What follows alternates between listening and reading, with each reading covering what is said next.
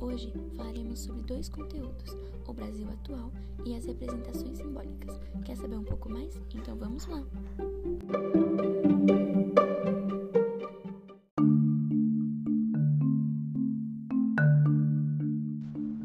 O regime militar no Brasil atual só proveu meios para que o processo de concentração de renda continuasse e fosse expandido ainda mais. Os militares conseguiram mais desenvolvimento econômico com maior concentração de renda e só os ricos ganharam mais.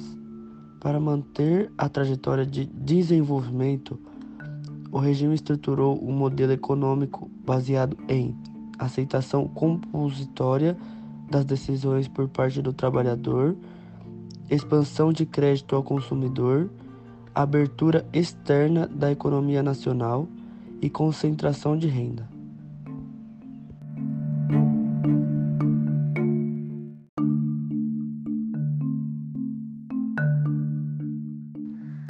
As representações simbólicas fazem parte do itinerário de evolução e desenvolvimento histórico do homem. A atribuição de significados a seres inanimados, ritos de passagem, ocorrem desde os primórdios da raça humana. O espaço geográfico obtém um papel de elemento mantenedor, fundamentador e de referência significativa em diversas manifestações simbólicas, fazendo-se uso do potencial imagnético existente no meio natural e antrópico. A simbolização e a agregação de significados se tornam um fato recorrente nas mais variadas sociedades.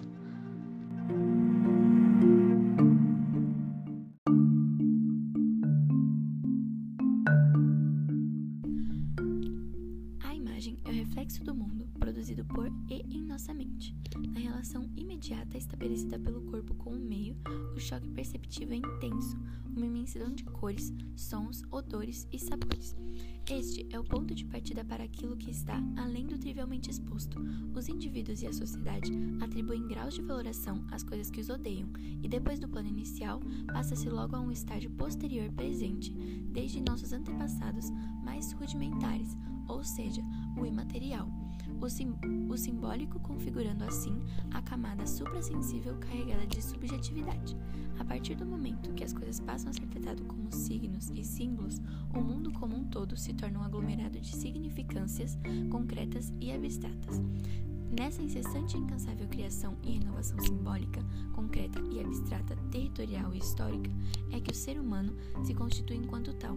Na possibilidade de reproduzir o que já existe, a evolução histórica passa a ser o terreno basilar para os aperfeiçoamentos técnicos, a evolução dos saberes, o vencimento dos medos e a transposição dos desafios por vires.